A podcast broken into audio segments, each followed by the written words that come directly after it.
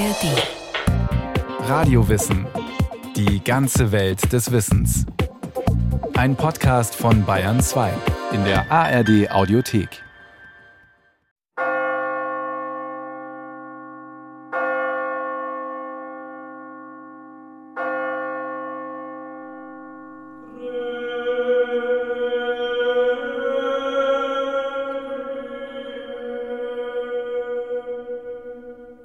Frühjahr 1502.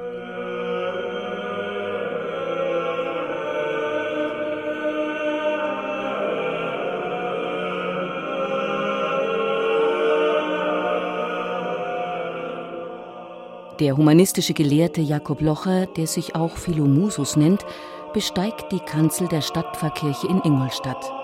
Sein Blick schweift über die schwarz gekleideten Würdenträger der Stadt, die dicht gedrängt in den Kirchenbänken sitzen. Sie erwarten eine wohlgesetzte Trauerrede.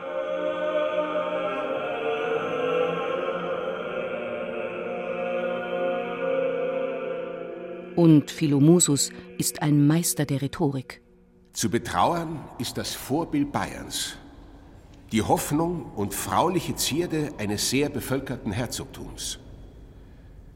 Zu beweinen ist mit Klagen ohne Unterlass und lautem Wehgeschrei Hedwig, die liebenswürdigste Frau, der leuchtende Edelstein der Tugenden, der schimmernde Saphir unter den Königinnen der Christenheit.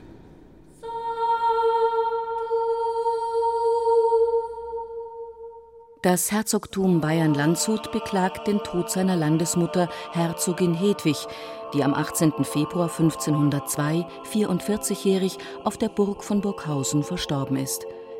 27 Jahre ihres Lebens hat sie dort verbracht. Margaret Schwiebacher, Gästeführerin auf der Burg Burghausen, ist davon überzeugt, dass die Herzogin bei ihren Untertanen beliebt war. Ja, da kann man wirklich davon ausgehen. Man weiß, dass also Klageweiber sie begleitet haben und dass man sich um die, Ker die Zünfte gleich um die Kerzen gesorgt haben, ob man denn genügend Kerzen hat und so weiter. Wenn ich das so lese, bin ich mir sehr sicher, dass sie von den Burghausern gemocht wurde und dass die ernsthaft betrübt waren und ernsthaft um sie getrauert haben. Hedwigs letzte Lebenstage fallen in die Faschingszeit, aber die Burghauser feiern nicht. Sie halten Ruhe der Kranken zuliebe. Herzog Georg, Hedwigs Gatte, schickt seinen Leibarzt aus Landshut, wo sein Regierungssitz ist. Er lässt auch einen weiteren Arzt hinzuziehen, Dr. Michael Scherdinger aus Salzburg. Dieser versucht der Sterbenden mit Sirup, aromatisierten Salben, Rosenblättern, destilliertem Wasser und Säckchen mit Kräutern Linderung zu verschaffen. Hedwig war, klagt Philomusus, eigentlich zu jung zum Abschiednehmen.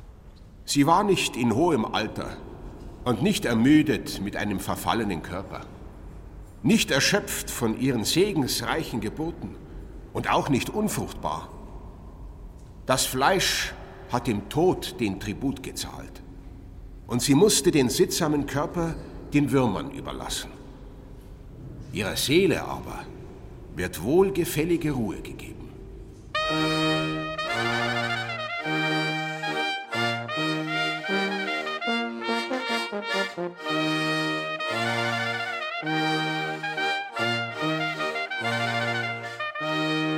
Im Gedächtnis der Nachwelt ist Hedwig vor allem als Braut lebendig geblieben.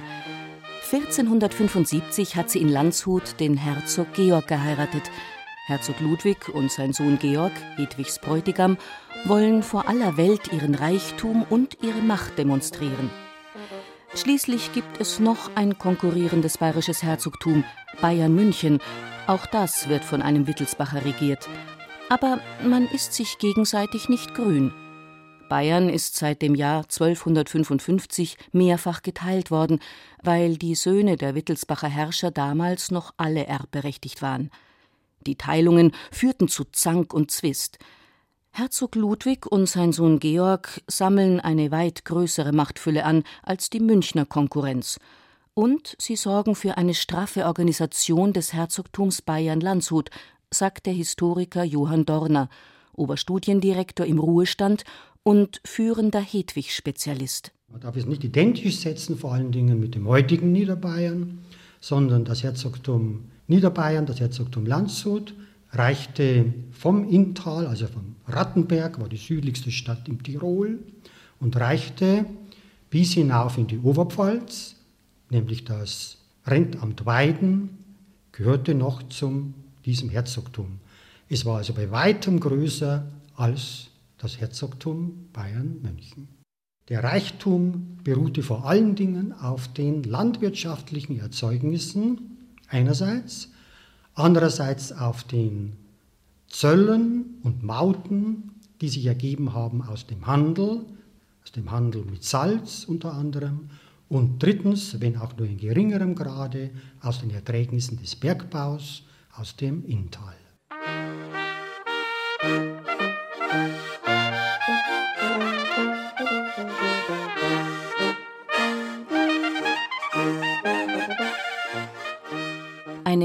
Heirat soll die Machtfülle der Landshuter vermehren. Nicht von ungefähr fällt die Wahl auf Hedwig, die Tochter des mächtigen polnischen Königs. Kasimir war ein gewaltiger König. Sein Herrschaftsgebiet war ganz immens. Es reichte eben von Schlesien bis ins weit hinein ins heutige Russland und vor allen Dingen war Polen verbunden in Personalunion mit Litauen. Polen ist zu der Zeit keineswegs ein Land am Rand der Zivilisation, sondern pflegt seit Generationen enge Beziehungen zum Westen, und König Kasimir wird von allen europäischen Mächten geachtet und umworben. Aber die unruhigen Nachbarländer Ungarn und Böhmen und das Vordringen der osmanischen Türken auf dem Balkan geben Anlass zur Sorge. Bayern Landshut ist ein attraktiver Bündnispartner. Die Heiratsverhandlungen werden am polnischen Königshof deshalb mit großem Nachdruck betrieben. Trotz seiner Machtfülle hat Kasimir Geldprobleme. 32.000 Gulden Mitgift verspricht er seiner Tochter, nie wird er sie zahlen können. Hedwig war von Anfang an dazu erzogen, sich den dynastischen Plänen ihres Vaters unterzuordnen. Sie war, glaubt man Philomusus, nie auf Rosen gebettet.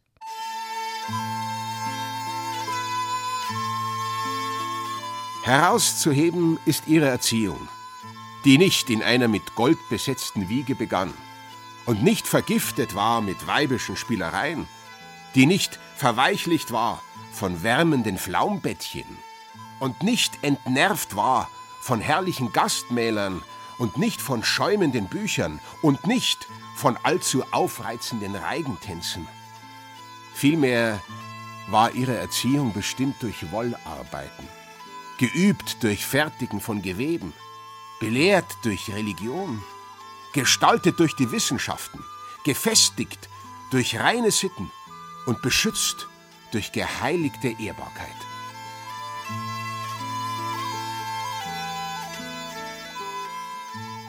Verzärtelt ist sie also nicht gewesen, diese Königstochter aus dem Osten. Eher bodenständig ging es wohl zu am polnischen Hof. Aber bei Hedwigs Aussteuer lässt er sich nicht lumpen. Pelze aller Art, Mäntel mit eingewebtem Gold, Röcke aus Damast und Atlas bekommt sie mit in die Ehe. Doch wie sieht es in der Seele des Mädchens aus? Ist es nicht eine ungeheure seelische Belastung, wenn man sich mit 18 Jahren nicht nur an einen wildfremden Ehemann, sondern auch an ein fremdes Land, eine fremde Sprache, eine fremde Kultur gewöhnen muss? Margaret Schwiebacher, Gästeführerin auf der Burg von Burghausen, ja, aber vielleicht stellen wir uns mir das halt ein bisschen falsch vor. Sie wurde ihr, ihr ganzes Leben lang darauf vorbereitet, dass das so sein wird.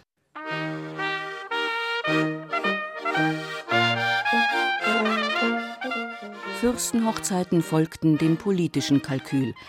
Sie sollen Bündnisse festigen, Friedensschlüsse bekräftigen oder Staatsfinanzen sanieren.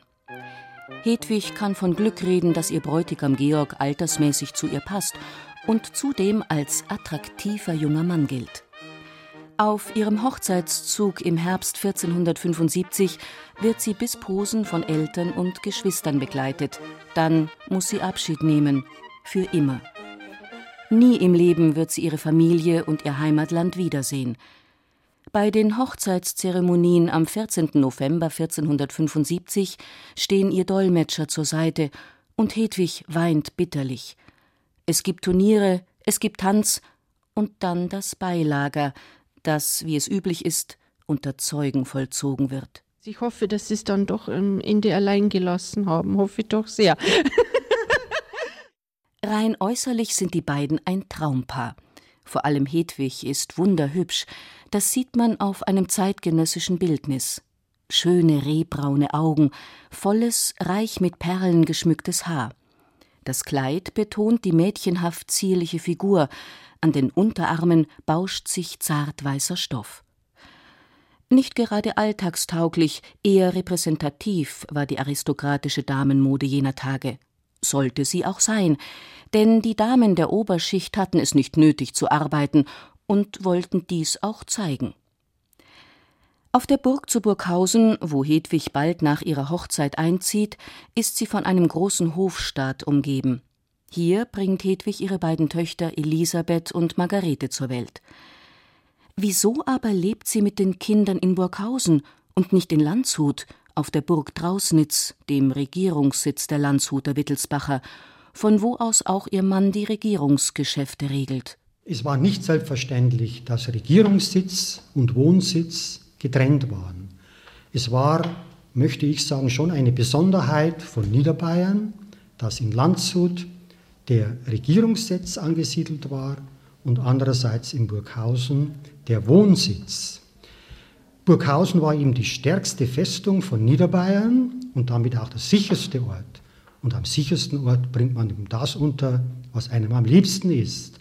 Das heißt, die Frau und vor allen Dingen die Kinder lebten in Burghausen. Die Bavariker-Literatur ist sich einig. Burghausen war für die Frauen der Herzöge der reinste Kerker. Hedwig wurde abgeschoben, damit sich der Gatte in Landshut ungestört mit seinen Gespielinnen und Jagdgefährten erlusten konnte. Aber stimmt das auch? Johann Dorner gibt zu bedenken, die Mythen, die mit Hedwig in Verbindung stehen, stammen erstaunlicherweise alle aus späterer Zeit. Zur Lebenszeit von der Hedwig haben sich so gut wie keine negativen Stimmen erhoben. Der negative Ruf Hedwigs hängt meiner Meinung nach ganz entschieden zusammen mit späteren Ereignissen, vor allen Dingen also mit dem Landshuter Erbfolgekrieg. Man warf Georg vor, dass er schuld daran sei, an diesen schrecklichen Verhältnissen, die während des Krieges aufgetreten sind. Und das hat auch seinen Ruf als Ehemann schwer beschädigt. Johann Dorners Forschungen jedoch stellen den Opferstatus von Hedwig in Frage. Er hat zeitgenössische Rechnungsbücher ausgewertet, die unbeachtet in Archiven lagen und die Ergebnisse in seinem Buch Herzogin Hedwig und ihr Hofstaat veröffentlicht. Die Rechnungen zeigen, dass ein sehr enges Verhältnis der Herzogin zu ihren Töchtern vorhanden war.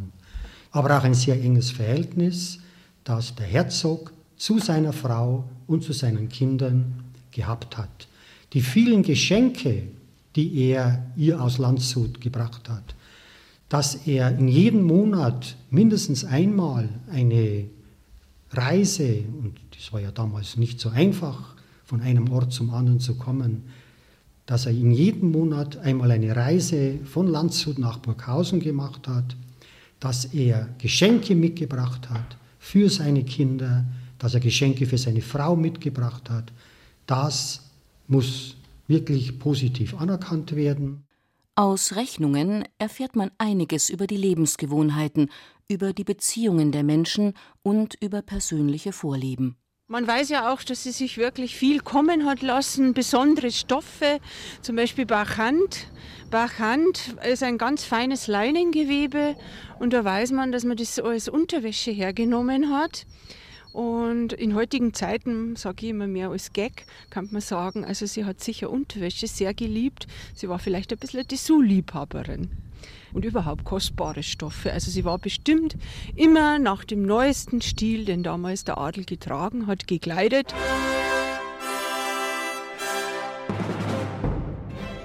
Drei Schilling Trinkgeld erhält ein Bote, der aus Landshut ein Meerschwein vorbeibringt. Damit ist im Sprachgebrauch der Zeit ein kleiner Affe gemeint, damals ein beliebtes Haustier.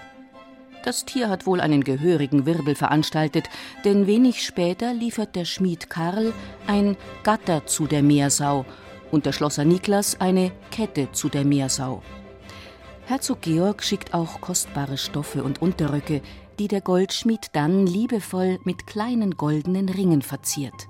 Sie hat das scheinbar sehr gemocht, wenn es vorwärts geschritten ist, dann hat das ein bisschen geklimpert. Ich kann mir das sehr, sehr reizvoll vorstellen, ja. ja.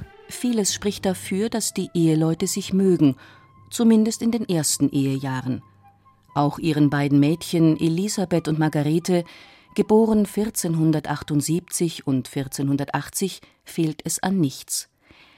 Die zwei kleinen Jungfräulein, wie es in den Rechnungen heißt, erhalten Pelze, Samt für Brusttücher, reichlich Bänder für ihre Zöpfe.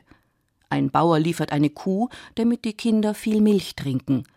Der Herzog schickt edle Pferde und Jagdfalken, denn die Gegend verlockt zu Jagdausflügen.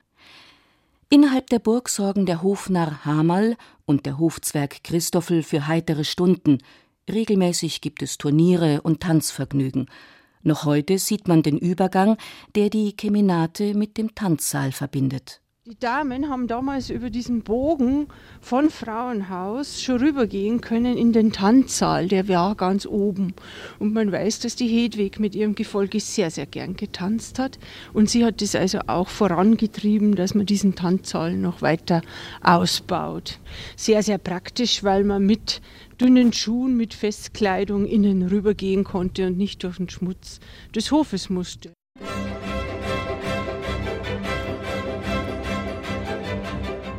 Wie oft Herzog Georg tatsächlich bei solchen Tanzveranstaltungen anwesend war, ist allerdings nicht dokumentiert. Mit oder ohne Georg. Die Rechnungen zeigen, dass am Hof zu Burghausen fürstlich getafelt wurde. Feigen, Mandeln, sündteure Gewürze, viel Fleisch und Fisch bereichern den Speiseplan. Hedwig und die Kinder darben keineswegs, sie residieren mehr als standesgemäß. Politische Mitsprache ist für Frauen freilich nicht vorgesehen, und ob Georg Hedwigs Rat gesucht hat, wissen wir nicht. Aber eines hat er ganz sicher sehr dringend von ihr erwartet einen Thronerben. Der aber bleibt aus. In den Rechnungen ist kein Sohn erwähnt, und die Gerüchte über jung verstorbene Knaben stammen alle aus späteren Jahrhunderten. Ob der Druck, der auf Hedwig gelastet hat, schuld ist an ihren Krankheiten in den späteren Jahren? Rechnungen von Arzneimitteln, die erst aus Landshut bezogen wurden und dass dann sogar eine Apotheke in Burghausen deswegen eingerichtet wurde, zeigt eben, dass der Gesundheitszustand Hedwigs, vielleicht auch der psychische Zustand, keineswegs ideal gewesen ist, dass kein Sohn als Nachfolger zur Verfügung stand, dass also nach den Erbgesetzen Niederbayern und Oberbayern wieder vereinigt werden sollte, dass Niederbayern also an München fallen sollte, das hat sicherlich große Schwierigkeiten bereitet und war sehr enttäuschend, einerseits für die Herzogin Hedwig und natürlich auch für den Herzog Georg. Es gibt einen Erbvertrag, der eindeutig besagt, dass das Herzogtum Bayern-Landshut an Oberbayern fallen wird, wenn kein Sohn da ist. Sein Fehlen wird hauptsächlich Hedwig angelastet. Das hat sie vermutlich unglücklich gemacht. Es wird einsam um sie. Der Herzog ist viel auf Reisen und kommt immer seltener nach Burghausen. Auch die Töchter verlassen die Burg. Margarete, die Jüngere, wird mit 13 Jahren Dominikanerinnennonne im Kloster Altenhohenau. Ihre Eltern handeln einen erstaunlichen Katalog an Ausnahmeregelungen für ihre verwöhnte Jüngste aus. Der Dominikanerprovinzial Jakob Sprenger hält schriftlich fest, da sie zart aufgezogen worden ist und nicht zu den stärksten Menschen zählt, gestehe ich ihr zu, dass sie morgens und abends Fleisch essen darf, wie sie es gewöhnt ist, dass sie Dienerinnen haben soll, dass sie nicht im Refektorium essen muss, dass sie im Bett schlafen darf mit Überdecken und Pelzkissen. Bei Tisch und an anderen Orten darf sie sprechen, und anstelle des Schweigegebots soll sie wöchentlich einen Rosenkranz beten. Zudem entbinde ich sie von der Pflicht, in der Nacht oder am Tag im Chor zu singen und auf Latein zu beten, jedenfalls so lange, bis sie es gelernt hat. Und so weiter und so fort.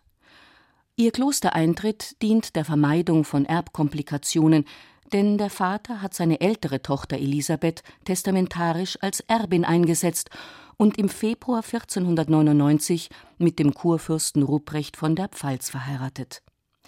Ein rechtlich bedenklicher Schritt, denn Frauen sind von der Erbfolge ausgeschlossen, auch dann, wenn sie, wie Elisabeth, Neigung und Talent zum Herrschen mitbringen.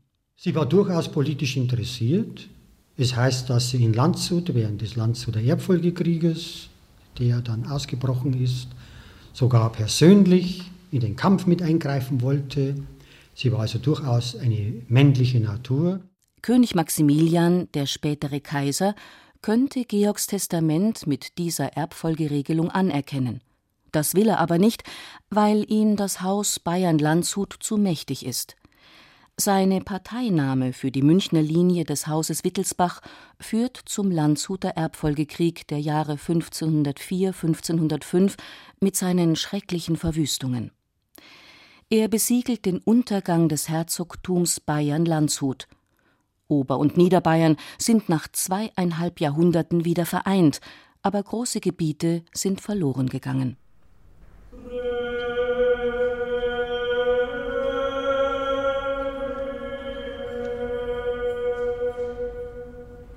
Georg stirbt bereits 1503, ein Jahr vor Ausbruch des Krieges, ein Jahr nach seiner Frau Hedwig.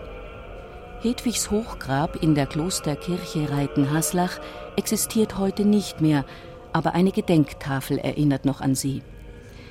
Wir können nur ahnen, wie sehr die angespannte politische Lage sie belastet hat. Philomusus beendet seine Trauerrede mit einer Klage, die den großen Kummer ihres Lebens widerspiegelt. Aus ihrem Schoß hätte hervorgehen können ein gewaltiger Sohn, der in seiner Hand hätte halten können Bayerns Zepter, der führen hätte können die heimischen Stämme und das zweite Herzogtum unter der Fahne des Krieges und in der Schlachtreihe. Der Tod, der Wütende, hat nun mit sich genommen das treue Unterpfand Georgs, unseres unbesiegten Fürsten. O Schmerz, o Schande!